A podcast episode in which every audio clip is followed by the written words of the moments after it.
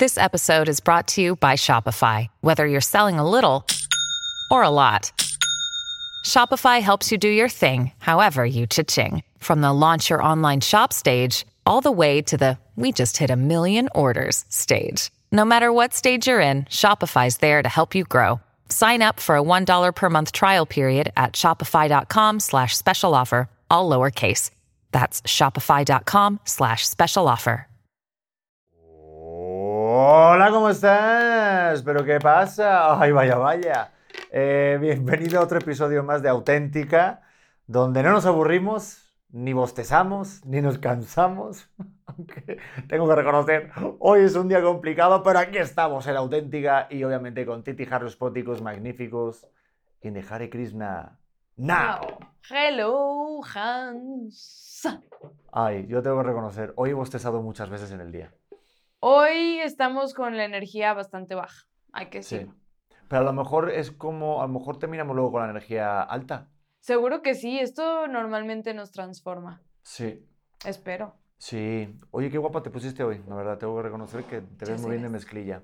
Muchas gracias. Me siento, me siento hotness. Sí, últimamente estás demasiado hotness con ese nuevo cambio de look. Y hoy que fuimos a la primera clase de estimulación temprana de Leo. ¡Ay, qué bien! ¿Sabes qué siento? Que, a ver, siento varias cosas.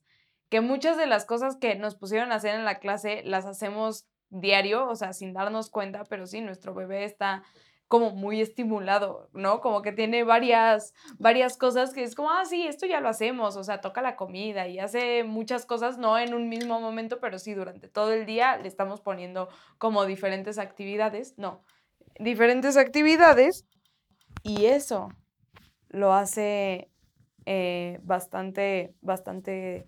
Da igual, que será el cable, da igual, no pasa ¿sí? nada. Sí. No, es que, es que luego me... Nah, digo que se vea, no pasa nada. ahí. No pasa nada. ¿Seguro? Oye, ¿sabes qué? Tienes toda la razón. Hoy que estuvimos en la primera clase, me sentí muy bien como padre porque sí estamos todos los días haciéndole cosas que a lo mejor manosee ciertos alimentos o a lo mejor juegos en los que los lanzas, digo, con mucho cuidado, obviamente. Sí. Eh, lo- no sé, hago yo muchos juegos con él. Y claro, pues muchas de las cosas de la clase, uy, pues es lo que hacemos con él diariamente y no es por nada, pero nuestro hijo ha sido de los mejores de la clase. Estrellita para Leo. Pero a ver, yo quería guardarme una pregunta justo para, para el episodio. Creo que sabes por dónde voy. ¿O no? Nada. No, ¿Qué notaste en la clase? Que había muchos judíos. No, no, no, Hitler. No, no, no, no por nada. O sea, No, que fuiste el único papá de la ah, clase. claro, sí, sí, sí, sí. ¿Cómo? A ver, yo como que no le había dado importancia que fueras el único papá hasta que después me, me puse a ver y es como, wow, esta es clase de mamás. Sí, Pero, pero no porque no puedan ir los papás, sino porque no hay ningún papá. Yo quiero pensar en positivo y pienso que, claro, como era un día entre diario, siendo un martes por la mañana, pues la mayoría de la gente trabaja. Entonces quiero pensar que los papás estaban trabajando. Pero al mismo tiempo me sentí muy afortunado, porque gracias, o sea, gra- gracias a Dios yo ahorita puedo tener esos momentos que a lo mejor no estoy otros días de la semana, pero tengo facilidad de, de no perderme, aunque sea una clase Ujú. de este tipo, porque habrá muchos papás que no tienen ni idea de lo que estamos hablando, que son clases de estimulación temprana, que son para bebés, para que vayan estimulando de forma temprana, Excelente explicación. como a las 9 de la mañana. No, sí, No. totalmente. O sea, creo que, creo que este tipo de actividades son cosas que se, que se hacen con las mamás. Y que hoy hayas Sí. estado, o sea, en principio se me hizo raro que quisieras ir. Y dije, no, pues como que ni siquiera me pasó por la cabeza. Y luego el que estuvieras ahí, volteé y te dije, ¿sabes qué? Siento que eres un, un muy, muy buen papá. Esto, o sea, el tener la facilidad para que estés ahí, que tengas las ganas de, de estar este, con Leo y conmigo haciendo eso un martes a las 11 de la mañana, siento que es un gran, gran acierto. Que sabes que como cuando... Es que luego hay días en los que yo no puedo estar como padre. Entonces, si llega un día en la semana en la que yo puedo acudir a estar con una clase con mi hijo y aunque esté muy cansado, pues se acaba el cansancio porque yo estoy, ¿sabes? Entonces sé que me lo voy a poder perder el día de mañana y si la vida me da la oportunidad, pues quiero estar. Y es maravilloso el poder presenciar y me dio mucha emoción, me dio mucha, muchísima, muchísima emoción. Pasa que no puedo llorar delante de todas las mamás, obviamente. Sería un, el primer papá ahí se pone a llorar, pues.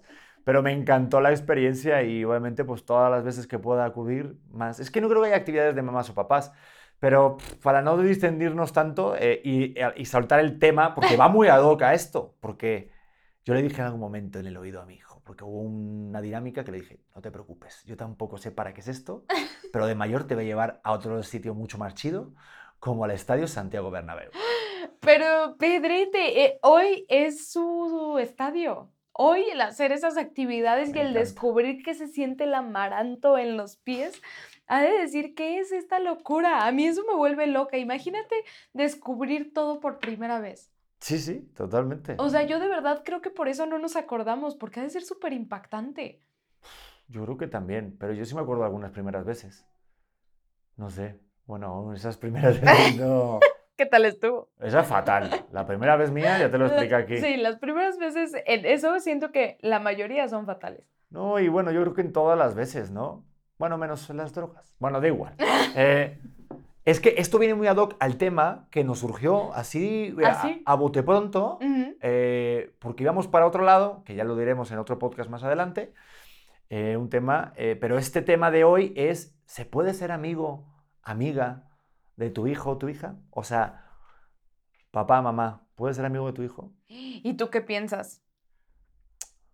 Es que yo, a ver, ahorita, en el día que estamos grabando este podcast, para que luego no venga Leonardo con 18 y me juzgue por lo que estoy diciendo. Estamos en el 2023, ¿verdad? Y está tu suegra ahí al lado viéndote, entonces cuidado. aparte tiene pelo de suegra, ¿eh? Sí, sí. No, y aparte sí está como un poco terrorífico, ¿no? Ahorita que lo pienso... ¿Qué estás diciendo? Sí, sí. No sé si me da más miedo tu padre o tu madre. Bueno, en fin. Eh, no, no, no. Lo que quiero decir es que al día de hoy yo siento que sí. Y tú sabes qué tipo de padre quiero ser y lo hemos platicado en algún momento. De mi experiencia como hijo y ahorita como papá, yo siento que, que quiero ser un dude. Quiero darle un, un margen, que obviamente tampoco se olvide de que soy su padre, pero sí de repente en algunos temas de conversación, en unos espacios, hasta inventarme un, un espacio dentro de la casa que diga, esta es la caja de, de, las verdades o aquí no se juzga. Y no se juzga, es como darle un espacio de, no digo ciudad sin ley, pero sí que no haya un, un no sé, una opinión y que se sienta juzgado y to todo el rato regañado por algo que le esté pasando, sino que sea ahí su duda de, oye, mira, papá, pues, ¿cómo funciona esto? ¿Qué es un preservativo? Oye, ¿qué es un churrillo de lo que viene siendo hierba? O no sé, pero a lo que quiero ir con esto es que quiero ser su compa de vida. Sí, obviamente le voy a enseñar más cosas porque soy su padre y tengo más edad y a callar todo el mundo. Pero pues quiero que también tenga esa confianza conmigo de que pueda hablar de cualquier cosa en cualquier momento del día y que no por eso lo voy a castigar. Me da mucho gusto eso pensarlo. es que sí, siento que yo, eh, o sea, de este lado, pienso que no solamente se puede ser amigo de tu hijo, sino que se debe ser amigo de tu hijo. O sea, yo pienso en la relación que, que yo tengo con mi mamá y mi mamá me ha salvado de tantas cosas horribles en mi adolescencia que fue porque yo tenía esa confianza de platicarle. Yo creo que ahorita, en justamente este tema, yo solamente me puedo colocar como hija, no sé si tanto como mamá, porque no estoy en una época en la que he podido ser realmente amiga de mi hijo. O sea, obviamente somos compas, pero, pero pues, es un bebé, ¿no? Entonces no, no podemos como realmente compartir alguna idea o compartir un tema. Entonces yo lo pienso más como siendo hija y esta relación tan increíble que mi mamá se encargó de, de formar. Y creo que 100% es fundamental que yo haya sentido a mi mamá como de verdad mi mejor amiga. O sea, yo hasta la fecha la frase que más le digo a mi mamá es, mamá, si no fuera tu hija, ¿qué seríamos? Y siempre me dice, amigas. Y que me conteste eso, a mí me da como muchísima paz. Yo siempre le pregunto, ¿y te caería bien si no fuera tu hija? Y me dice, sería súper divertida y como que, a ver, tiene la obligación de decirme eso porque soy su hija y si no lloraría infinitamente. Pero, pero el saber que tiene esa apertura de, de poder conocerme como amiga, ha sido como muy liberador, como a mi mamá yo sí le he dicho cosas que, que ha sido de, oye, ma, no sé si, no sé si literal, no sé si estoy embarazada, no sé si tengo que seguir este camino, no sé qué está pasando con mi mente, no sé si estoy teniendo una enfermedad mental, si necesito ayuda de un psiquiatra, o sea, como todas estas cosas que puedo abrir y que mi mamá, por ser una persona con más experiencia, ha sido muy como caer en blandito. Sí, pero ¿no crees que tenga algo que ver con que tu mamá es docente? Yo creo que sí tiene un poco que ver, o sea, hay veces que le he dicho, ma, necesito terapia, o sea, necesito que en este momento, ah, bueno, para los que no saben, mi mamá es, este, da consultas a parejas, da consultas familiares en general, y ha habido muchas veces que yo le he dicho, en este momento necesito que me terapes. Y a pesar de que siento que es súper difícil, yo pienso que ella tiene muchas herramientas para poderme dar una, una visión como tanto por experiencia, porque lleva 30 años casada, como por ser maestra y dedicarse es que a Creo que hace eso mucho, ¿no? Depende a lo que se dediquen tus papás también. No sé, ¿eh? A lo mejor estoy metiendo la pata y nada tiene que ver y no es como generalizar y es una regla que vale para todos, pero depende también a lo que se dedique tu papá, pues claro, no sé, también pues o igual estoy diciendo una estupidez. Uf, ¿sabes qué me pasa? O sea, como que aquí podemos entrar un poquito más a fondo, que la verdad es una relación que muy rara vez menciono, que es con mi papá. A mí me ha costado muchísimo trabajo la relación con mi papá por el hecho de que no entendía que él no estuviera. O sea, creo que este rollo de que los papás siempre tengan que estar eh, como proveedores, o al menos así lo, lo veíamos antes, el que tengan que trabajar tanto. Yo durante mi adolescencia sí sentía a mi papá muy ausente. Bueno, ¿y tú qué me puedes contar de eso? Sí. O eh, sea... Sí, o sea, es que hay cosas que no entiendes como, como hijo, ¿no? Y ahorita lo vas entendiendo más como papá. Porque normalmente también antes, eh, digo, mi madre ha sido durante varios años ama de casa, o sea, ha estado cuidándonos, ya está haciendo teletrabajo desde casa y pues recuerdo siempre eso desde, desde más pequeño. Luego, pues claro, que sí, el papá está más tiempo, por norma general, trabajando y mira, la muestra ha sido la clase de hoy, ¿no? Pero, pues quiero pensar que eso es algo que tampoco hay que como echar en cara. Y pues, creo que también, a pesar de eso, se puede ser amigo de tu hijo. Lo que pasa es que siento que cuando no está uno tanto tiempo, que la misma pareja, los mismos papás, se creen, se, se creen esos roles del poli bueno y el poli malo. Eso. El rollo de, ah, claro, no puedo ser amigo, porque claro, yo como hijo, yo era muy cabroncete. Bueno, sigo siendo muy cabroncete. Mm. O sea, yo sabía perfectamente a quién pedirle cierta cosa, a qué hora, a dónde con quién. O sea, me refiero, yo sí quería ciertas cosas con, que podía a lo mejor mi papá ser más eh, benévolo y pues iba con mi padre. Y a lo mejor mi mamá, pues otras cosas. Y no se enteraba mi padre que gastábamos en esos Nike tan caros. Fíjate que... Sí, pero es verdad, ¿o no? Es que eso a mí me cuesta mucho trabajo, o sea, como que de repente, a ver, lo pienso y es como estoy todo el día con Leo. Obviamente, pues si me vuelve a ver ya sabe que yo estoy ahí, pero cuando a ti te ve llegar es una fiesta y es un show que es como, Leo, ¿por qué no reaccionas así conmigo? Soy súper aburrida, ¿ok? Pero entiendo también que, a ver, si, si obviamente te ve llegar después de un rato de no verte, claro que se va a emocionar muchísimo. Entonces, como el ir tomando esos roles, y tú y yo lo hemos platicado de, a ver, no todo el tiempo yo puedo ser la mala, porque tú sabes que tal vez en esta etapa de mi vida yo estoy un poco más así, a esta hora se hacen las cosas, así es como es el sistema y así es como a mí me está funcionando ahorita, y el que se rompa eso tal vez me cuesta un poco más de trabajo y tú puedes ser más relajado, cosa que Leo puede ver en su momento y decir como, puta, mi mamá es una cyber. No, a ver, es que si estás, si estás de que si se te mueve un vasito a la derecha, es que tiene que estar en el medio y esa es la forma y es lo que dices tú, que tienes tu cadena de montaje. Sí, ¿sabes qué? Eh, ¿De qué me enteré? ¿De qué te entraste? ¿De que eres una... Además de que, de que soy un capataz ahorita en este punto, pero yo no sabía que existía el TOC postparto. No me he querido... ¿Qué es eso? El, ah, el TOC de como un... El trastorno obsesivo compulsivo postparto. Y creo que me está afectando un poco. O sea, a ver, voy a, voy a hablar más a fondo en un episodio específico de buen pedismo con Mayra, mi psiquiatra, vamos a hablar del TOC posparto, pero es algo real y es algo que yo no tenía idea que, que podía haber. y como que me da muchas vueltas en la cabeza. Incluso en algún momento le dije a mi mamá, mamá, creo que me estoy volviendo obsesiva, compulsiva con un montón de cosas. Porque siento que si funciona de una manera y lo vuelvo a hacer de esa manera y me vuelve a funcionar, es como, no, eh, o sea, esta es la única forma en la que puede funcionar y si no, mi hijo no va a dormir y yo voy a estar desvelada para toda la vida y auxilio.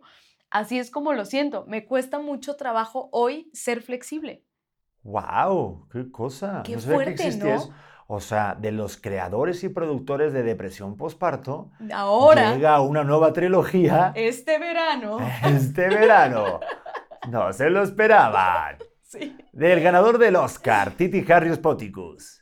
Y el guionista Pedro Prieto en... Es que te juro, no acaba un pedo cuando ya empieza otro. Sí, totalmente. Qué cabrón. O sea, es nada más ir poniéndole nombre a las cosas y creo que cuando te das cuenta de que sí lo estás teniendo es como, ah, bueno, o sea, a ver, vamos a hacerlo. Y creo que hoy entiendo específicamente por qué dices que, que no me puedo mover del, del lugar en el que estoy. No, no, no. Y también ahorita esto, esto explica muchas cosas que, que mi mamá, por ejemplo, siempre ha sido toda la vida así. O sea, es de, esto se hace así. Fíjate, es que ese es el problema. Ya lo di con el problema. Ya di con el problema. ¡Mayra, te amo! No, ¿Qué? es que eh, es una mierda, pero te vas convirtiendo en tus padres. O sea, tú ahorita quieres ser amigo, perfecto, porque está con ocho meses, estamos jijiji, a primer año de casados, la vida es maravillosa, igual estamos un poco cansados y algo, pero aún así, pues todo lo pensamos bastante positivo, ah, mira, es fácil. Pero es que luego van sucediendo cosas, eh, van cumpliendo edades y van eh, apareciendo situaciones en las cuales tú dices, a ver, nos, de verdad, niño, por el amor de Dios, un poco piénsale y vas a decir, es que cuando hagas eso en tu casa y de repente vas a decir, "Oh, soy mi padre. Y vas a hacer una película, vas a estar en Star Wars. Totalmente, O sea, o sea... mm. Está cabrón esto, ¿no? No, está muy cabrón y creo que tienes 100% la razón, que ahorita podemos estar muy jijiji, ay, sí, a huevo, vamos a ser mejores amigos, pero cuando te diga, oye, me quiero ir a, a no sé, alguna, algún evento peligroso, vamos a decir como, "Mm, no, Espérate, algún evento peligroso y da igual no peligroso. Eh, oye, me voy con mi amigo el, el chino, el Pugas y, Y el el, Harry y el Metralletas. Pero bueno, el Metralletas. O sea, el Metralla. Yo me acuerdo que tenía un amigo que se llamaba el Metralla. no, Sí, pero no era por Metralletas, era porque... Te lo cuento. porque tenía un... No. Ah, no, pensé que porque tenía una ¿El metralleta. Metralla es por eso? No, no, No no. sé, no El sé. Metralla, digo, no tiene nada de gracia, ¿eh? Pero lo voy a decir aquí. ¿Crees que lo esté viendo? Eh, no, no, yo creo que estará Ah. muerto ya, ¿no? No. Digo, después de que llamaran metrallas. Bueno, no da igual. A mí metralla se lo llamaba a la gente que tenía muchos barros, muchos Ah. granos y tal, porque... eh, pero que fíjate dónde viene el apodo, es que son unos cabrones allá en España. Ta, ta, ta. Eh, no, no, no, no. Es que cuando hay un accidente, un atentado, bomba, lo que sea, eh, te saltan cosas en la cara. Entonces, cuando le saltaban gente cosas en la cara y que tenían heridas, ¿no? Se llamaba, oye, es que me saltó metralla. Oye, pues tuve un accidente y me saltó metralla. Entonces, claro, le echaban... Está muy dark. Sí, O sea, está muy pues dark el metralla. apodo. Y de hecho había un DJ que se llamaba Xavi Metralla. Y era por eso, por el acné. Pues no tengo ni idea. A lo mejor metralla era como más metralleta, pero... Yo, yo fui súper o metralla. Sí. O cómo se dice, yo era, yo tuve... No, no, no, no, tiene- Ah, no es un verbo. No Ah, es un- ok, no es un Yo, adjetivo. metro, yo metrallo, tú metrallas, ellos... Hey, it's Kaylee Cuoco for Priceline. Ready to go to your happy place for a happy price? Well, why didn't you say so? Just download the Priceline app right now and save up to 60% on hotels. So, whether it's Cousin Kevin's Kazoo concert in Kansas City, go Kevin, or Becky's Bachelorette Bash in Bermuda, you never have to miss a trip ever again. So, download the Priceline app today. Your savings are waiting. Go to your happy place for a happy price. Go to your happy price, Priceline. Vosotros todavía Bueno, para el atrás. caso es que yo tuve un chingo de granos. Entonces Yo eh, me hubiera también. quedado, me hubiera quedado bastante bien. Oye, yo estoy preocupado porque si tú tuviste granos y yo tuve un acné tipo 3 que tuve que tomar Rocutan, tú también, nuestro hijo, va a tener que No- tomarse... No, sé si tuvimos un grano. Hay que exprimirlo ya. Pues, ver, ahorita se parece más un grano en el culo que otra cosa. Ay, No. está precioso, pero está muy gordito. Eso también hay que decirlo. Nuestro hijo, ¿por qué está tan gordito? Está ¿Por muy cachetón. Porque hay que decirlo. Los compañeritos, los compañeritos en clase decían, ay, ¿cuánto tiene tu bebé? Ocho meses. Y un bebé tamaño compacto. Y yo, pero si el mío lo metí en el agua o qué le Sí. pasó porque, porque mi hijo se expandió. ¿Viste cuando le pregunté, hoy pregunté a otro niño, bueno, a un niño no, a la madre, porque el niño tiene ocho meses, no puede hablar, pero le pregunté a la mamá, oye, ¿cuánto tiempo tiene tu hijo? Me dice, ocho meses y medio. Y yo dice, ay, Y tú, caray". Y era, o sea, parecía un minion, o sea, comparado con mi hijo, porque mi hijo está eh, gigante, es gigantismo lo que tiene Estaba precioso su hijo, hay que decirlo. No, no, está guapísimo, pero lo que te voy es que ahí te das cuenta de que nuestro hijo sí está bastante entrado en carnes, que obviamente no se pueden hablar de cuerpos ajenos, menos el de nuestro hijo. está No, pero nuestro hijo está muy grande para la edad que tiene. Yo no estoy siendo gordofóbica, solamente No, estoy diciendo. pero ya tengo mucho miedo. Tengo miedo de decir cualquier cosa. tengo mucho miedo. Oye, eso hay que decirlo. ¿Qué el, que hay que, onda? el que hay que decirlo. No, no, no, no. No voy a aventar madres acerca de nadie que tú sabes lo que yo pienso acerca de ese Sí. tema. Pero, ¿qué onda la gente? ¿Qué onda Sí. la gente última? Ay, me salió un, un acento regio raro. Últimamente están muy agresivos. Sí, Twitter es de verdad es un basurero que me encanta porque me lo paso muy, muy bien. No, no leyendo, sé si nada pero- más Twitter, o sea, de verdad, no sé qué onda con mi Instagram ni qué algoritmo he sacado, pero la gente me está odiando. Que no te odian, gorda, ¿Por qué solamente. me odian? Que no te odian. Díganme. Solamente dicen lo que no les gusta de ti. ¿Ves? No, y está bien, hay, hay muchas cosas que no, pero hay muchas cosas que digo, güey, sí, estaré tan mal. Ay, pero que no, bueno. Eso es otro tema, pero un día podemos hacer un, un- episodio eh, especial de leer puros hates. No, Leer- porque me engancho. Pero para eso, para, Me para que- engancho. Es que que yo no sé cómo le haces tú. De repente que estamos viendo algún clip y tú, a este le está yendo espectacular. Y yo, Pedro, pero ya viste lo que están diciendo, nos odian. Sí, pero también nos, nos quieren mucho. Pasa Nos que la- quieren mucho. entonces, si, toda, si, si todo fuera negativo, si fuera un 100%, sí me preocuparía, porque obviamente vas con el odio ahí a, a cuestas, ¿no? Pero cuando hay un 80, 90 y luego es un 10, un 5, incluso menos, o sea, Sí, es sí. menos, eh, pues, entonces me da igual, ¿sabes? Y sobre Claro. todo cuando es alguien que te sigue y te tira y te sigue y te escucha y ve tus episodios y te vuelve a tirar hate, dices, mi hermano, vete ya al doctor que debes de tener otro trastorno de esos raros Eso. posparto. ¿Sabes yo? ¿Sabes yo qué hago? Si ya veo que es alguien constante tirando hate, lo bloqueo. Y digo, ya, la mierda, ¿yo para qué tengo que estar leyendo tus cosas? Porque sí los leo. Ya, de repente los dejo de leer. La verdad es que en TikTok no leo nada, ni en Twitter no leo nada. En Instagram me engancho. Me engancho. Eso sí, si quieren destruir la carrera de Titi Harrius, vayan a buscar un tweet, un tweet de Titi ¿De de, de hace 10 años. Bueno, o de 5, no hace falta que se vayan tan lejos. Un tweet de... Es que sí tiraba mucha carrilla a Fox, nue- nuestro expresidente específicamente, y a Denise Dresser, que la admiro muchísimo, pero fue un mal momento. Yo le echaba carrilla. Ya está. Dicho lo cual, ya lo soltamos, ya lo dijimos. Ahí está la importancia. Vayan para allá, no pasa nada. Si terminaron la carrera de Auronplay, eh, también pueden acabar la nuestra, es total. Ay, mira, yo ya, yo ya ahorita. Oye, pero te tengo que decir algo que te lo dije antes fuera de cámaras. Eh, vi el tipo de madre que te estás convirtiendo. Lo vi. Chan, chan, chan. Amigos auténticos, les voy a poner en situación. Titi Harrius en su primera clase con ciertas mamás alrededor. Y de repente, pues hubo varias situaciones, varias pruebas o varios juegos, Varios juegos. mejor dicho, con yo aquí viendo, eran un juego del calamar. Exacto, Ninja Warrior. veo, lo- veo, claro, estaban todos los bebés haciendo eh, juegos y tú, yo sé sutilmente que tampoco te diste mucho cuenta, pero yo sí, en dos ocasiones tenía que hacer algo los bebés y tú dijiste algo así como, ay, perdón, es que, es que nuestro bebé ya gatea, es que ya lo hace solo. Y pasó la maestra y dijo, muy bien, ya Leo se puso en la, en la forma correcta y tú, sí, es que lo hace en casa habitualmente. Ya eres ese tipo de madre que le echas en cara a la otra y a la otra en plan de, ay, que el tuyo no sabe hacer eh, la séptima sinfonía de. Beethoven. eh. ¿Cómo? ¿El tuyo no hace tortillas a mano? Espectaculares. ¿Cómo? Ay, No. Que el tuyo no pone la tilde en diferencia. pues vaya, niño, así le irá. No, no quiero, no quiero ser esa mamá. No quiero ser esa mamá, le tengo que echar muchas ganas. Mi pedo es que soy muy competitiva. O sea, realmente mi pedo es que soy muy, muy competitiva y por eso quiero pelear todo el tiempo. Es como, este, pues sí, Nada más, es eso, ese es mi pedo, fin de la discusión. Eh, Veo que vamos a tener muchos amigos padres. No, no, no, no, no, no, no. Lo- o sea, No, no, no, no, no, no, no, no, no, no, no, no. No, intento echarle, te lo juro, es algo que tengo consciente. Es como, Ah, no, ¿sí? no voy a echar en cara, pero ya viste a nuestro hijo. Sí, es encantador. Es encantador. Sí, es- un bebé buen pedo que además, o sea, sí, puedo ser un dolor de huevos. Ver, Entiendo que me haya va. quedado sin amigos. Ahí tengo una pregunta. ¿Por qué, ahorita lo entendemos todo, ¿no? ¿Por qué crees que los padres vemos a nuestro bebé como el mejor? O sea, como en plan único, el mejor en todo. ¿Por qué sentimos que es- sí? Porque no conocemos a otros.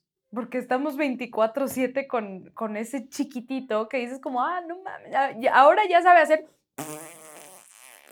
Y eso es espectacular. Para mí, el logro desbloqueado de esta semana es en serio que aprendió. el Y creo que eso es como hace sentir como muy orgulloso, que, que cada vez que desbloquea una nueva habilidad como en videojuego, dices como, ah, mira, mi avatar ahora sabe hacer esto. Uh, ¿Por ya tengo no? ganas de que tire hielo como Sub-Zero. ¿Te imaginas? Así, Fatality. sí. Hoy, por ejemplo, tengo... Hoy me di cuenta de algo que hizo nuevo. Le estaba dando de comer y mira, es un buen ejemplo de que también marcar la línea de que soy amigo tuyo, pero tampoco te pasas de lanza, mi hermano. Hoy sí te enojaste. Hoy, no, no me enojé, nunca me enojo con mi hijo, pero estaba dándole de comer, a- ya le di mucho de comer, porque nuestro bebé come un poquito bastante, y de repente me, me, zaran- me, me zarandeó, me, me agarró la manga y me gritó de, ¡eh, aquí, eh, eh, eh, eh! Y yo, pero, pero bueno, espérate un momento, bebe agua, espérate a comerciales, pídemelo por favor.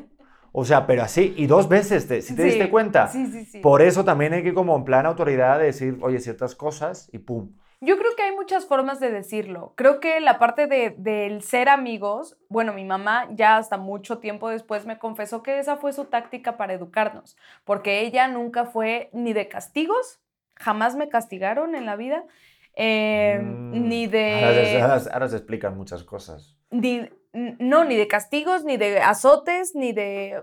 O sea, nada. Esa no, no ¿Nunca fue te mi mamá. castigaron sin salir ni nada? Jamás. ¿En serio? Jamás ¿Ni cuando te vestiste de emo y todo ese rollo? No, no me castigaban. A ver, cuando fui emo, sí llegó un punto en el que mi mamá ya no tenía idea de qué hacer. Entonces, en una comida, yo iba con mi gorra vestida de niño, porque aparte me vestía de niño emo, no de, no de niña emo, me vestía de niño emo. Me dijo, si vas con tu gorra, no vienes a comer. Fue la única vez que fue un, si pasa esto, entonces no puedes hacer esto. Y me bajé del coche y le dije, perfecto, me quedo. Y me regresé a la casa caminando y, y ahora estoy traumada. No, no es cierto. Ahora, no, pero ha sido la única vez que, que yo he sentido como ese rechazo así tal cual de mi mamá. Y creo que le funcionó bastante bien. Bueno, no sé, no sé. A mí me gustó mucho la forma en la que ella nos educó, que ya después me reveló la forma en la que ella había intentado usar sus tácticas de, pues sí, yo, yo decidí educarlos por conclusiones, que ustedes sacaran sus conclusiones, que fueran a vivir, que experimentaran, nada más que yo siempre iba a estar aquí para que regresaran a contarme cómo la habían pasado. Qué fuerte situación como padre. Yo soy súper débil ahorita. Yo le pongo un castigo o cualquier cosa. Uf. Oye, quiero preguntarte algo que también eh, tengo aquí en mente. Eh, ¿Qué crees que es más fácil, ser amigo de tu padre o de tu madre? De mi madre. Ay, yo también, fíjate. Es que mamá es quien siempre No está. digo yo de tu madre, digo. o sea, mi padre te cuesta trabajo. no, pues tu padre me cae muy bien. No, sí, mi papá es top. Mi papá es, es una Pero- excelente persona y siento que, que se puede súper malinterpretar el hecho de que yo haya tenido una relación eh, un poco difícil con él, porque es un gran güey. Es un excelente ser humano y todo el mundo que lo conoce es como, wow, tu papá es un pan. Sí, a mí me costó mucho trabajo sentirlo ausente y eso me hizo obviamente más cercana con mi mamá. Pero por eso es, yo siento que, digo, porque tu padre es un tipazo igual que el mío, es un crack, y no es como que va en función de qué tipo de persona es, sino también qué tipo de educación tuvieron ellos. Entonces, si a lo mejor ellos no tuvieron un papá de esa forma tan amorosa, tan cuate, y de en cierto modo todavía tienen un poco el chip del padre autoritario, pues claro, no saben no- la herramienta, ¿sabes? Así tan de, de cuate, digo que, que, a ver, que había que vernos, insisto, que Es igual que- soy yo peor, ¿eh? O sea, es que no, esto no, aquí nadie está libre ni nada, Es pero... que no creo, no creo que se, se vuelva peor, porque si puedo pensar en el papá de mi papá o en el papá de mi abuelo, creo que ha ido mejorando y cada vez ha, sido como un poco más cercana la relación que se tiene los papás con los hijos. O sea, yo hoy veo lo que tú tienes con Leo y me da mucho gusto ver que es diferente a lo que yo pude sentir o a la ausencia que en su momento yo pude ver de mi papá, que no fue un padre ausente tal cual, repito, no estaba como haciendo ninguna otra cosa que no fuera trabajar o estar con nosotros, pero a mí me costó eso lo que tú hiciste hoy. Voy a ir a la clase, voy a, a este show y el saber que lo estamos haciendo diferente a algo que a ti y a mí nos lastimó, creo que es muy valioso. Es muy valioso el saber que tal vez podemos cambiarlo. ¿no? Cambiar ese, ese trauma que nosotros o esa herida de abandono, esa huella que, que quedó en nuestros corazones y que decimos, oye, pues cuando nos toque hacerlo, hacerlo, tal vez tenemos que hacerlo de esta otra forma. Lo difícil es quedar entre tú y yo. Claro, es que entra en competencia a ver quién es mejor amigo de quién. No, Pedro, no lo digo por eso. ¿No? Sí, o sea, me refiero, si por ejemplo, que a ver, tenemos una pareja amigos que su hija le dijo, oye, si te vas de casa, ¿con quién te vas? ¿Con papá o con mamá? Y dijo, con papá. Saludos, Jolly, saludos, Agus. Pero porque a lo mejor en su mentalidad de la, de la niña él piensa, ah, es, mejor, es más amiga mamá o papá. ¿Sí me explico? Sí. Y eso también a lo mejor puede repercutir a nuestra relación luego aparte. ¿Crees? Que obviamente, pues yo digo que no, pero porque yo soy el más divertido. no, Sí, o sea, tal vez sí, sí eres el más divertido, no eres pero... muy divertido. Ahorita estás, ahorita estás ganando. Ahorita hay que reconocer que estás ganando porque sí. ¿Por qué? Porque mira, estás haciendo comida súper rica, le entiendes todos los juegos, le haces reír, que es que se les pone de, de- así de carcajadas que se pone rojo. Entonces, claro, pasas más tiempo con él y lo conoces más. Tú ves esa parte de mí, pero no es el... Ese, ese, ese también es el tema. Ay, ¿por qué me señalas con el palitroqui? Porque el palitroqui está diciendo quiero una hermanita. No, o sea, es el tema de que, de, que de, de no competir entre la pareja cuando eres amigo de tu hijo, ¿sabes? Sí. O sea, siento que cuando eres amigo de tu hijo o tu hija, Ajá. eh, siento que, que no debe repercutir eso con la, con la pareja, porque, pues claro, pues tenemos que tener una, una conversación aparte. O sea, esto es como un... Mira, voy a hacer una analogía muy streamer. A ver. Esto es como cuando estás streameando y tal, pones como un- una, especie de feed, ¿no? Lo pones bonito para la gente cuando se conecta, como si fuera un back, ¿no? Como Ajá. si fuera un escenario. Ok. Pero luego hay una forma en internet de ver ese mismo back, pero con, con metadatos. Hostia, esto esto es muy friki, No, ¿verdad? no, no. O sea, es decir, O sea, como... me perdiste Bueno, a ver, es como... en stream. Es como en este canal de YouTube, ves los episodios así, todos los videos, ¿no? Pues yo tengo una aplicación que veo todo lo mismo que ves en este canal de YouTube, pero Ah. con estadísticas. Ok, ok, ok. Con cosas como muy, muy, muy técnicas y específicas. Entonces, es claro, a lo mejor de cara yo soy muy buena onda con él, hola, ¿qué tal? No sé qué, pero tú y yo tenemos ese background de decir, vamos a ver, llevas un, ocho- un 80% siendo tú buena onda y un 20%. Que esto se ponga en 60-40 otra vez o 50-50. Ahorita me toca yo ser la buena para tú. O sea, ¿sí me explico? Sí, el sí, tener sí. aparte otra. Como el tras bambalinas. El, eh, bueno, mucho mejor explicado. Estuvo, sí, estuvo más sencillo que... De la verga.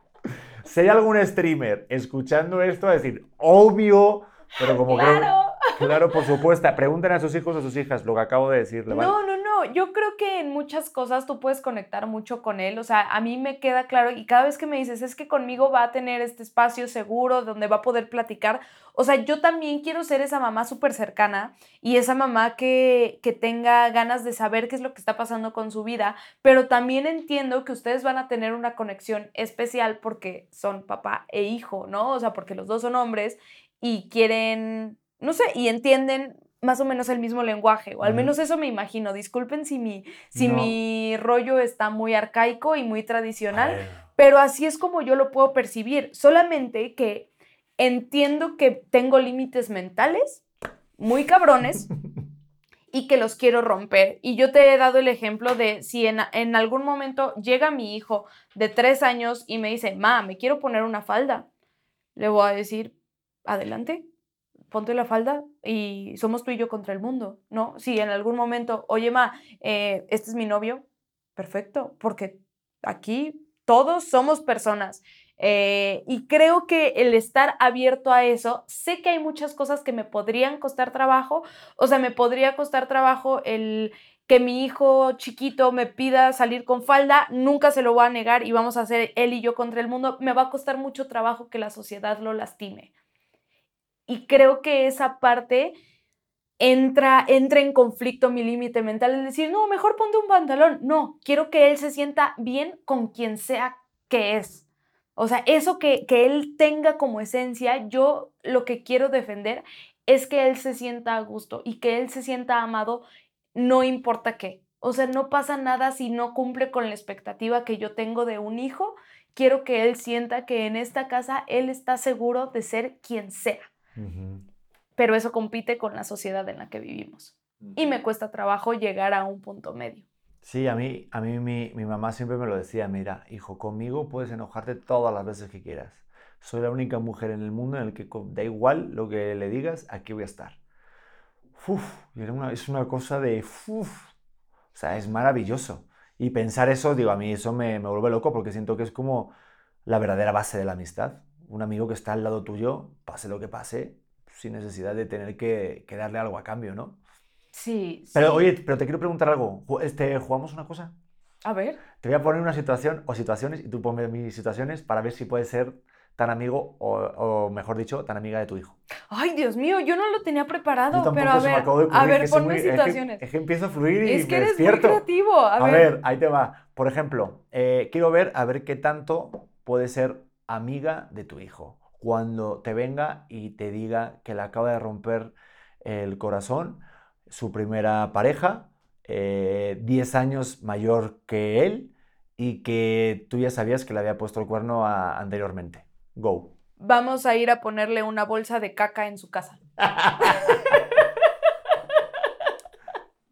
esa, es mi, esa, es, mi respuesta. ¿En serio? Sí, vamos a ir a aventar papel higiénico, no, a llenar de post-its su coche. Ok. Eso, esa es mi respuesta. Segundo caso, digo, mientras, mientras vayas tú pensando en otra situación. Sí, sí, sí, estoy lista. Te viene tu hijo y te dice, mamá, vengo un poco mareado. Resulta que mi amigo Carlitos me dio algo de fumar y estoy viendo cositas eh, en el cielo. Es decir, que fumó lo que viene siendo marihuanix. Ok. ¿Qué haces? Llega tu hijo y viene fumado de casa, o sea, de la escuela. ¿Cómo reaccionas? ¿De la escuela? ¿Viene fumado de la escuela? Viene fumado de la escuela. Llega a las 2 de la tarde y tu hijo llega y te dice, oye, que Carlitos me dio un cigarrito de la risa. Y lo ves que está con ojos brillosos. ¿Cómo reaccionas? Ay, querida madre. Pues yo creo que le daría un sándwichito de Nutella. En ese momento no intentaría hablar con él, le daría un sándwichito de Nutella, le, le diría, compadre, eh, pasa a dormir porque en cualquier momento te va a ganar el sueño, toma tu sándwichito de Nutella y platicamos mañana. Y el, el día siguiente, o sea, ya siento que obviamente no puedes hablar con un marihuano, no puedes regañar a un marihuano, te va a decir, ah", o te va a decir, pero nunca te va a tomar en serio. Entonces, eh, sería eh, pensar, o sea, no sé, compartir que, que porque en la escuela, que no se me hace un lugar para eso, que no creo que, que le convenga estar marihuana en la escuela, que eh, siento que hay lugar para todo, hay edad para todo, pero eh, pues él tendrá que vivir con sus repercusiones. ¿Te expulsaron? Bueno, pues te expulsaron por estar marihuana. Yo le recomendaría otro dealer. No. Sabía, sabía que iba por ahí la respuesta. No, no, no, yo igual que tú. Aparte, yo recuerdo perfectamente con mi madre la primera vez que me agarré una borrachera, que fui a un cumpleaños y comimos pizza y la primera vez en mi vida que probé era una bebida que se llamaba Larios con limón, que Larios luego mm, de más mayor lo utilizaba yo para limpiar las mesas de, un restaurante que yo trabajaba de mesero. O sea, era una especie de gin tonic, o sea, te cuenta. Eso te hablo con 16 o 17, por ahí. Y llegué y me acuerdo y si estaba borrachillo, sentía, era la primera borrachera. Entonces, claro, había comido mucha pizza Pues que esto por la noche, que este, esto que, que de repente cuando estás borracho y notas que, el, que la- el techo te da vueltas, que estás como en el Titanic ahí, como que ¿qué pasó aquí? ¿Dónde está Mm. Frank? o ¿Cómo se llama? Harry, o ¿cómo se llama? El... Jack. Jack, claro, Jack. No, del- Harry. Frank. Franks, bueno, de repente así, tal, no sé qué. Yo, ¡buah! Vomito. Y recuerdo que entró mi madre. Y mamá, perdóname, es que comí mucha pizza. Comí mucha pizza, me sentó muy mal. Pero claro, el estropicio que hice en el piso, imagínate. Recuerdo que mi madre no me dijo nada. Imagínate lo que tenía que oler la habitación. Y mi madre no me dijo nada, limpió todo, me dio un vaso de agua. Recuerdo que me dio algo, a lo mejor alguna pastilla, lo que fuera. Y el día siguiente platicamos y tal, y me dijo pues que tal, que no me pasara tampoco de lanza y que bueno, pues hay que tener precaución. Recuerdo que algo habló conmigo, pero nunca me señaló con el dedo y no sentí eso, porque tú hiciste esto. Digo, ya cuando lo hice como 40 veces, ya después ya sí me dijo, ¿no? Eh, pero, no, ya mi madre sabía perfectamente, porque, pero bueno, pero a lo que voy es eso, que pues no, no, no cortar el rollo al hijo, ¿no? Es que creo que, a ver, que algo que tenemos en común tú y yo, y qué bueno que nos enamoramos, y te amo por, eh, por lo que voy a decir, es que los dos hemos hecho muchas pendejadas. Y entonces, Habla por ti, no, no, no, te conozco, Pedro Prieto. habla por ti y no saques ninguna cosa. Pero siento que justamente por eso va a ser difícil que algo que nos cuente nos espante, que seguramente nos van a espantar cosas, ¿no? Porque ahorita veo a los chavitos y digo, ¿qué está pasando? Cuando te diga, oye, eh, mamá, que tuve una cita, tuve un date con mi chat GPT y resulta que se fue y vas a decir, ¿qué, qué, qué, qué? Espérate un momento, ¿qué está pasando? ¿Quién invitó a quién? No, es que la inteligencia artificial me dio un NFT y luego me dijo que le mandaron un SMS y que No se fue y que se rentó no sé qué movida, mamá, y que te veas a la verga. Le voy a decir, ponte condón. Exacto. Mira, yo solo entendí, verga. No, no, no, pero creo que, a ver, ¿sabes qué siento que a mí fue lo que me pasó? Y recuerdo mucho un viaje que para mí fue impactante. Creo que fue como mi entrada al, al mundo real. Esto que tú dices de cuando yo me fui a la India, vi que- de qué se trataba el mundo. Me pasó cuando me fui de intercambio a Canadá. eh, que viví una situación muy fuerte dentro de, de todos estos chavitos que se fueron conmigo a una de las mexicanas que iba, que, que les gustaba mucho la fiesta la, la, pues, la violaron en un baño. Y esa fue como una situación muy fuerte que a mí me acuerdo de, de marcarle a mi mamá y le dije, oye, ma, no sé si me quiero regresar porque, porque es muchísimo riesgo, son muchas cosas. En, en Canadá yo vi muchas, muchas drogas, muchas situaciones a las que no estaba acostumbrada porque estaba acostumbrada a estar con mis papás siempre. Y que, mi mamá confiara tanto en mí que yo no estaba agarrando ese rollo porque yo tardé, o sea, yo sí fue hasta que cumplí 18 que empecé a agarrar la fiesta. Antes de eso, eh, como que ella y yo platicábamos y me decía, pero no se te hace que se ven muy tontos los niños chiquitos tomando. Y yo, ah, sí, tienes razón, como el tener esta relación tan abierta de poder decir como, oye, sí, se ven súper pendejos, están, están tomando a los 16 o están tomando a los 14, se ven mal. Y, y creo que el poder abrirlo tan así, sentir a mi mamá como tan mi compa, hizo que yo no tomara ese tipo de, re- de decisiones. El no me voy a ir a un antro si tengo 17, te lo juro, hasta, o sea, de 17 en Canadá, yo decía, no se me antoja porque te ves bien tonto, o sea, si puedes agarrar la, la peda, yo repitiendo el discurso de mi mamá, si puedes agarrar la peda en México y puedes este, pasarla bien y, y además vas a llegar a un lugar seguro que es tu casa, ¿por qué lo haces en otro país que te pones en riesgo y pasan este tipo de cosas? Y creo que me millaguizó. O sea, la técnica que ella usó fue de millaguizarme a decir como, ah, pues igual y no está tan chido portarte mal, ¿no?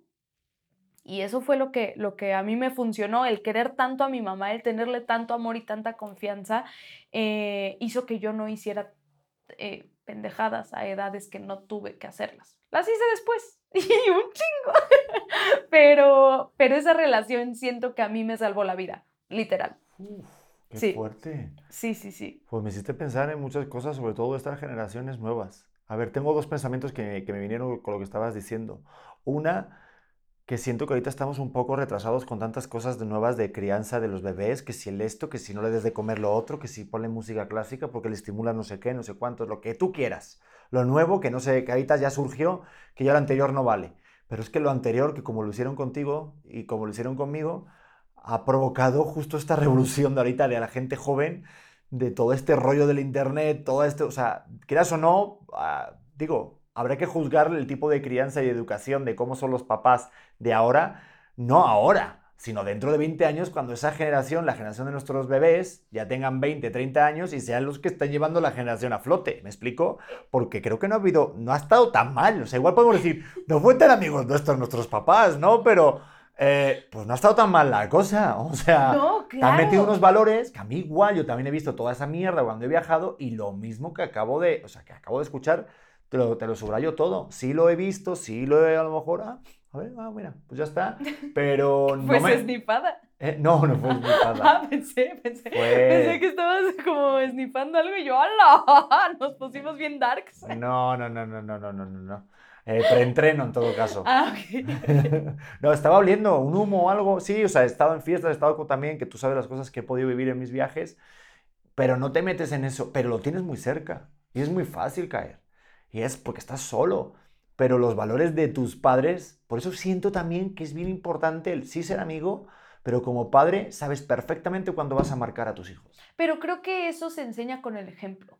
Totalmente. O sea, yo creo que si mi hijo ve que yo me la paso eh, mentando madres o escondiéndote cosas o mintiendo, no solo a ti, sino a la gente que está allá afuera, eso es lo que va a aprender. Que eso Sí. está bien. Creo que el ejemplo es lo más cabrón. O sea, el yo haber visto a mi papá ser este güey tan generoso toda la vida y él tenía generoso. algo y daba más, a mí me hizo ser súper empática, que de verdad podían acercarse 10 personas en la calle a pedir dinero y a las 10 les iba a dar a pesar de que ya no trajera. O sea, ese, ese el dar, el, el poder ver literal con el ejemplo, creo que es la única forma en la que se, les que- se nos queda a nosotros como hijos los valores que están neta en nuestros huesos. Todo lo demás es bla, bla, bla, bla, bla. Eso que lo traes en la sangre es porque lo has visto y lo has vivido durante todo el tiempo que has estado con tus papás. Sí. Bueno, yo ahorita estaba pensando que cuando yo bebía eh, así desde la boquilla, a lo mejor algún cartón de leche o algo directamente des- desde el envase, yo lo bebía y me decía, pero hijo, agarra un vaso. Y yo, vale, ok. Y de repente yo veía a mi padre que lo hacía, y digo, "Pues, pero si es que lo está haciendo papá. Y me decía, es que cuando seas padre comerás huevos. Es un dicho español. Y pues ahorita estoy todo el rato comiendo huevos, ¿no te das cuenta? Te lo juro, es un dicho español, ¿lo sabías? Sí, estás todo el tiempo literal comiendo huevos, pero Pero también... no es por eso, es porque, pero es un dicho de, real No, que sí, dicen, sí, cuando sí. seas padre comerás huevos. Sí, claro, y te has, y te has vuelto, eh, lo platicábamos ayer, me estoy convirtiendo en mi padre. O sea, estoy no haciendo eso. cosas de mi madre. ¿Yo dije eso? Sí, claro. Yo no dije eso. Estás convirtiéndote un poco en tu madre. Yo, Un poquillo. pero por las chichis o por qué? Como que de repente te veo muy española. Ah, ¿sí? No, yo, yo sé, yo sé que tengo ciertas cosas. Sí, porque al final creo que salen a flote, pero, pero sí tengo marcado esos momentos de, no sé si de, de hablarlo de educación, pero a mí sí, yo me acuerdo, porque he yo he hecho barbaridades de repente. No barbaridades, pero sí algunas cosas que no están bien hechas. O sea, recuerdo una vez que me dedicaba, porque me hice tres amiguillos, es que lo peor, las amistades. Ojo, cuiden sus ¿Por qué lo amistades. peor? No, porque cuando eres niño de repente tienes amistades que dices, ay, es que está bueno el hacer estas cosas que son malas. Me acuerdo quitarle los tapones a las llantas y quitarle las estas de Mercedes, todas las insignias de los carros. Que si Opel, que si Eso es Audi. vandalismo, Pedro. Sí, te digo que estaba mal. Eh, si no estoy diciendo que esté bien, para los que la gente que vea este clip y que diga, ¿por qué subes esto si está diciendo que está mal? Para que no lo hagas, cabrón. Explicado está. Entonces me acuerdo que hacía todas esas pendejadas y quitaba eso del carro y un día de repente vino un vecino, tocó al timbre, eh, al interfón y dijo, porque también estaba mi primo metido en, esta, en este grupito, y nos llamaron y nos delataron. Y dijeron, oye, eh, que han quitado estas cosas en, en los carros eh, y hemos visto a tu hijo y tal. Y recuerdo que me agarró mi, la oreja mi padre, así, y me dijo, ahorita vas, uno por uno, y vas a colocar todos los tapones en todos los coches. Qué vergüenza. Y fuiste ahí como... Todo así. Y me acuerdo que, pero me acuerdo lo de la oreja, lo de la oreja, me acuerdo que me agarró así la oreja y me lo dejó bien claro y la, y la, por la lección, o sea, todo el día colocando eso en todos los carros, con mi primo, llorando y todo, claro. Pero fue un día y digo, no me acuerdo, y, ahí- y- y ya recuerdo que, que no sabía ni qué carro, dónde estaba, y era, pero ahora vas, y vas. Pero fue una gran lección para no hacer eso. Y ya está. Yo me habría saltado lo de, la- de la oreja, pero eso es independiente y ya pasó y ya lo, ya lo viviste y creo que nos sirve para decidir distinto. Sí, la verdad sí. No, yo creo que el, la historia que tenemos nos sirve para repetir las cosas que nos sirvieron y para modificar las cosas que no nos sirvieron, ¿sí? Tenemos grandes tendencias a repetir las cosas que tampoco nos gustaron porque papá que pega es probable que sea, perdón, hijo al que le pegan es probable que sea papá que pega, pero eh, creo que si tú tienes muy consciente que no quieres ser ese tipo de padre, lo puedes lograr. Claro. Oye, por cierto, si dejan algún carro y eso por aquí cerca mío, pues no lo dejen con Cuidado. tapones porque todavía como que tengo un poco de gustillo, ¿sabes? A ver, puse en Facebook, ¿te parece? Porque ya se nos va el tiempo. Por ¿Cómo va el favor. bebé? ¿Bien? Adelante. Vale. Eh, ¿Puedes ser amigo de tus hijos? Pusimos en Facebook, en arroba Pedro Prieto TV. Eh, dice Damaris Torres, no, lo siento. No, siento que existe una línea demasiado delgada la cual si se cruza ya no se puede regresar. Siempre debe de existir un respeto para los padres. Además de que jamás harías con tus padres lo que haces con tus amigos. Claro, debe de existir confianza y que nuestros hijos sepan que un amigo jamás haría por ellos lo que como padres estaríamos dispuestos a hacer. Mm, Damaris igual tiene más información de la que tenemos nosotros. Es que yo no estoy de acuerdo, te lo juro, no estoy de acuerdo. Pienso en mi mamá y digo, no mames, yo me he ido de peda con mi mamá ya ahorita, ya ahorita que puedo platicar de absolutamente todo. Mi mamá en su momento, que me estaban dando muchas alergias, se preocupó mucho porque sabía todo de mí y me dijo, tienes sida. Y yo, mamá, déjame en paz, ¿qué te pasa? Y me fue a hacer un examen de sida con mi mamá. ¿Ah, sí? Porque le preocupó mucho, que también entiendo que está mal haberla preocupado tanto, pero ha sido porque somos BFs. Sí. Y mi mamá cree que esto significa BFs. ¿Y eso qué significa? Hash brown, ¿no? Hashtag, ¿no? Es hash brown, ¿no? Hashtag, ¿no? Oye, pero dijiste algo importante. Porque ahora ya son amigas. A ver, ¿desde qué edad crees que puede ser bien cuate de tu hijo o tu hija? ¿Solo cuate? Bueno, no- nunca vas a dejar de ser padre. ¿o Ah, no, sí, o sea, pero me refiero a que ya ahorita mi mamá no hace las cosas con fines educativos. O al menos eso creo. ¿Qué tal que me sigue millaguizando? Yo creo que, Yo creo dando que por ahí que de los, de los 19, tal vez. ¿Sí? Sí, Leonardo, hasta los 19, te quedan solamente eh, 18... Nueve años. 19 años.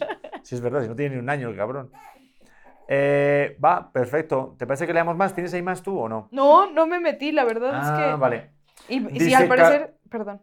Dime. No, no, no, que siempre me pongo nerviosa y leo fatal en, en nuestros episodios. A ver, no, pero dale. Carla de González. Ah, mira, voy a leer a los que son fan destacados. Fíjate, porque ahorita cuando pone una cosita, un diamantito que pone fan destacados, porque siempre están respondiendo. Así que, Carla de González, gracias por ser fan destacada. No somos sus padres, no sus amigos. Por más confianza que haya en nuestra relación, hay cosas que como mamá jamás permitiría. Bueno, Carla de González va a dejar de ser leída en este podcast. Fabuloso. Pero es Gracias que- por participar. Perdón, No. aunque no lo permitas, los hijos van a experimentar. Nada más que no te vas a enterar. Ajá. Esa siento que es la diferencia. Pero también es otra pregunta, porque aunque tú sientas que eres amigo de tu hijo, ¿tú crees que tus hijos te ven como amigo? O sea, a ver, ¡Hola! o sea, ¿crees? Ok. ¿Crees que algo... eh, el- a ver, ya está. 5, ya 6, está, 7, 8. 9, 10 y 11, 3, 2 y 1. A ver, tú, tú dices, es que yo estoy imaginándome en plan, no, yo soy amigo de mi hijo, claro que sí. Y tu hijo realmente piensa, "Pues claro que no, papá. eres un- Este güey nefasto. Ya, no hay quien lo aguante, papá. ¿Te has visto cómo te vistes? O sea, son alpargatas, güey, una boina, nadie va así. O sea, sí me explico que a lo mejor tú crees que eres amiga de tu hijo, pero tu hijo, pues no piensa así. ¿Crees que los hijos sí vemos a los papás así? Pues yo ahorita, pues digo, esto sí, bueno, sí, no sé. Bueno. ¿Sí me expliqué o no? Pienso que sí, pienso que sí. Sí, sí, sí. O sea, y sí te explicas. Y pienso que las personas no se detienen de experimentar nada más porque tu papá te diga, no hagas eso. Pienso que eso no existe. Nada más pienso que los papás se dejan de enterar. Oye, no, no te pongas pedo hasta que cumplas 25. Güey, ¿de qué me estás hablando? No, o sea, lo voy a hacer, nada más no te voy a decir que lo hice. Titi Harrius, yo, yo me la aviento, pero te pregunto a ti, ¿qué es aquello que has hecho que no saben tus papás todavía? Que se puede enterar ahora. Suéltalo, yo, yo te suelto una. A ver, tú empieza, empieza tú, déjame yo- déjame Es pensarlo. que yo hago preguntas. Es que ya sé, pero es que te- las, las haces pensando en que ya tienes la respuesta y yo no estoy preparada No, para esto. Para nada, pero pues es que este es un Mm. jueguito. Tú pregúntame también cosas a mí, yo te puedo decir una. A ver, eh, es que, es que ha habido muchas. A ver, Bueno, a ver, una vez me dijo un amigo, mi amigo José Ramón, oye, vente con un amigo, se llama el Percu. Imagínate, se llama el Percu. Dice, y quedamos por la noche y pues había un cementerio, hay un cementerio muy famoso ahí en Madrid, y me dijo, oye, vámonos allí y pues, hacemos unas pruebas. Digo, también nos echamos unas copillas y nos saltamos el muro, nos colamos en el cementerio de la Almudena en Madrid y pusimos unas pruebas de llegar a cierto ataúd, hacer cierto movimiento así a, a ras de la tierra, desenterraron a alguien. no desenterramos a nadie, No, sí, sí. ver el panteón de Lola Flores, una cantadora española muy famosa, ciertas cosas que está el poli, había, estaba el poli y le estábamos como vacilando, dando vueltas y luego nos saltamos el muro de la Almudena y pues lo hice dos veces. Y eso no lo saben mis papás. Pedro. No se metan en cementerios, por favor, por favor. Eh, no. No, no lo hagan, no lo hagan. Y también puedo contar otra cosa. Por favor, adelante. ¿O no? ¿O qué Sí, no, adelante, por favor. No, es que yo todavía no tengo mi historia porque estoy pensando, pero son historias muy... A ver, son- no, Fuera no de es- no es historia, pero es algo que he hecho y no se lo han enterado mis papás. ¿Qué? Pero mi hermana sí. ¿Qué? Pues una vez, por lo que fuera, ligué en algún lugar y me la llevé a casa y dormí en la, en la cama, de, de la cama de mis padres. Pedro, no digas eso. Mi suegra está viendo esto. ¿Qué me Y mi hermana era mi compinche. ¡Grande! ¡Vamos! Bien, bien, me quedo con tus historias. 16 años, No, el- se la flor de piel. Es lo que te digo, lo haces, nada más pues, tus papás no se enteran. Tal vez voy a decir, me voy a contradecir en este momento. Mamá, yo, ¿puedo invitar a mi novia a dormir a la casa? No, "Ala, ¿Por qué? no, ¿Por qué? ¿Por qué? Porque no voy a dejar que te pongas más en riesgo. Idéate tus planes. Pues yo no, porque luego ya ves tú lo que pasa en los carros. No, no, no, no, no. Yo sí. Pero es que, a ver, tenemos que hacer un podcast totalmente nuevo respecto a los acuerdos que vamos a tener que Con- poner educando a nuestro hijo. Claro, 100%. Es que tú andas muy europeo. Yo ando, no, no, yo ando muy europeo, pero pues es que no hace falta, digo, yo me acuerdo que contigo, eh, creo que hasta que no estuvimos ya de serios casi... Hasta que yo estaba embarazada pudimos dormir en el mismo cuarto. ¿Qué digo? Ahora, ahora lo respeto y lo valoro muchísimo y lo deberíamos de hacer siempre. No, no, no, no, la verdad que disfruto mucho dormir contigo, pero eso me volteó, eso sí me, te juro que me llamó mucho la atención. Llamé a mi madre, a mi padre y se lo, y se lo contaba. y Me se lo- acuerdo, me Y- acuerdo que y, mi madre me decía, es que antiguamente era así. O sea, si no estabas casado y tal, por respeto al padre, tenías que dormir en otra cama. En otra habitación, En no, otra en, habitación. no en otra cama. Y, y cuenta por qué eh, no ¿Qué? querías dormir en otra habitación. Cuéntalo. ¿Qué? Cuenta por qué no querías dormir en otra habitación. No quería dormir en otra habitación porque me daba miedo. Es que estaba muy turbio y se sentía presencias, cosas raras. Que Te lo sí, juro, sí, había sí, como sí, un, sí. des- como un diván o como una especie de unas escaleritas y, y yo miraba y me imaginaba cosas y sí sentía como que alguien se dormía al lado mío. Y yo no te he contado esto y qué bueno que aprovecho este espacio seguro para contarte lo siguiente. Alguien nos abrió la puerta en la noche. Terror, pánico en la discoteca. Por eso me desperté a las 3 de la mañana, porque a las 3 de la mañana alguien abrió la puerta y me fui a asomar porque pensé que era el gato y cuando me asomé el gato estaba dormido. Alguien nos abrió la puerta en la noche, me cagué. Estuve a punto de despertarte porque me cagué y me costó mucho trabajo dormirme. Así pasó, te lo prometo, y vamos a tener que hacer un, un episodio de cosas paranormales, pero sí, sí me dio muchísimo miedo. Que hombre, hombre, eso está, hay que explicar, eso tiene explicación. Yo espero que sí, pero te lo juro, me estuve asomando y yo, Priscila, Priscila, Priscila, Priscila, dormida en el sillón. Bueno, Pánico en la hay discoteca. que ser amigo del fantasma que está en tu casa. Pues sí, Pues ya está. a ver si le enseña algunos trucos a Harrison. Joder, menudo final de episodio. No pensé que íbamos a acabar así. Yo tampoco, pero hay que irnos ya a darle de comer al fantasma. Joder, Dios mío, por el amor de Dios, si llegaste a este final, jamás pensé, igual que tú, que va a pasar esto. Pero Eh, sí. Pues nada, no sé si llegamos a un acuerdo más o menos. Yo creo que, digo, no, no hice encuesta hoy ni nada. La mayoría dicen que no, pero nosotros al momento que estamos haciendo este podcast, puede ser que hagamos eh, en un futuro un episodio 2 de esto, pero yo también estoy de acuerdo de que sí se puede. Toca las manos. Se- Seguimos sin poner las manos. No aquí. estamos con las manos. Está Des- enojado. Despide tu podcast, venga. Pues nada, si ya sabes que si te gustó esto y conoces a alguien que lo necesita escuchar, compártelo, califícanos mano arriba, ya te la sabes. Y si no te gustó, nada más no digas nada, no tienes por qué echar hate. Ese es nuevo. Oye, sí, ese es nuevo, pero ¿sabes qué? No dijiste, me contaste lo del fantasma, pero no me dijiste aquello que hiciste que tus papás no saben. Eres bien lista. terminamos el No, una puta mierda. Suéltatela y nos vamos. Así, ya está. Lo dices y se apaga. Y ya, y se apaga. O sea, Estuvieron a punto de deten- estuvo a punto de detenerme la policía mientras vivía en Nueva York. Fin de la historia. No, pero digas eso solo.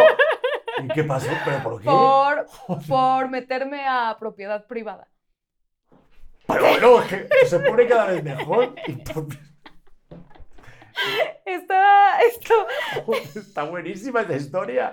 Venga, Eh, y la que la cuentas y nos vamos. Pero joder, Ok, bueno, eh, estuve grabando un documental mientras vivía en Nueva York en donde lo que hacíamos, y no está bien, repito, no está bien, no lo hagan, lo que hacíamos era meternos a propiedad privada a destruir cosas o a casas abandonadas a destruir cosas. Agarrábamos basura de la calle o cosas que nos parecían entretenidas, ejemplo, una tele, nos metíamos a una casa abandonada o a algún lugar y lo destruíamos. Y encontré este lugar que se llama la Baticueva o así se llama, así le dicen, ¿no? Y entonces vi el edificio, se veía espectacular.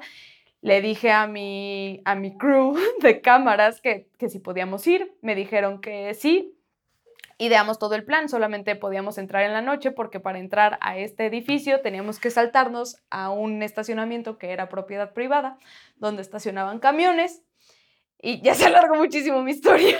Sí. El caso es que nos saltamos al estacionamiento de camiones y no contábamos con que iba a haber un velador armado dentro del, del estacionamiento, pero nos tardamos como hora y media en poder saltarnos porque había alambres de púas y había cosas muy peligrosas. Fin de, o sea, corte B. Eh, el señor llamó a la policía porque escuchó que había gente y nos gritó, oigan, no sé quién está allá afuera, pero eh, les pido que no le hagan nada a mis camiones, que no nos hagan nada a nosotros. Claro, el señor ha de haber estado cagado, pensó que éramos ladrones, nosotros ahí todos idiotas con nuestras cámaras. Em, yo era la única mayor de edad, Yo era la única de 21, los demás eran más chicos y uno de los chavos con los que iba me dijo, ¿sabes correr? Y yo, ¿cómo que sí sé correr? Sí, vamos a tener que correr de regreso a la, a- de donde veníamos. Nos fuimos corriendo y justo el güey que saltó enfrente de mí se resbaló con la reja y quedó colgado del alambre de púas. Horrible, pero saltamos todos y empezamos a escuchar a la policía y ya venían atrás de nosotros, pero pudimos correr más rápido. ¿Y qué le pasó al que está este delante Lo tuya? tuve que descolgar, así.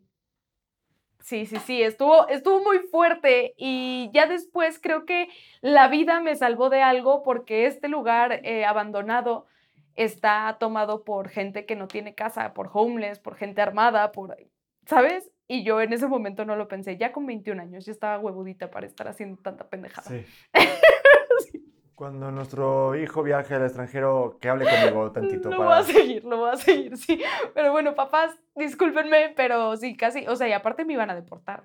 No, no, no, no, no, ya les contaré más a detalle. Esta historia estuvo muy fuerte. Superó a todas las mías. Pues nada, nos vemos en el siguiente episodio. Llegaron al final. Compartan el episodio de Auténtica. Por el amor de Dios. Soy que- una buena persona. Exacto. Bye. Nos queremos. Nos vemos en el siguiente episodio. Hola corazones, ¿cómo están? Yo soy Luz Carreiro y te quiero invitar a que escuches mi podcast El vuelo de una abeja que ahora está en su segunda temporada.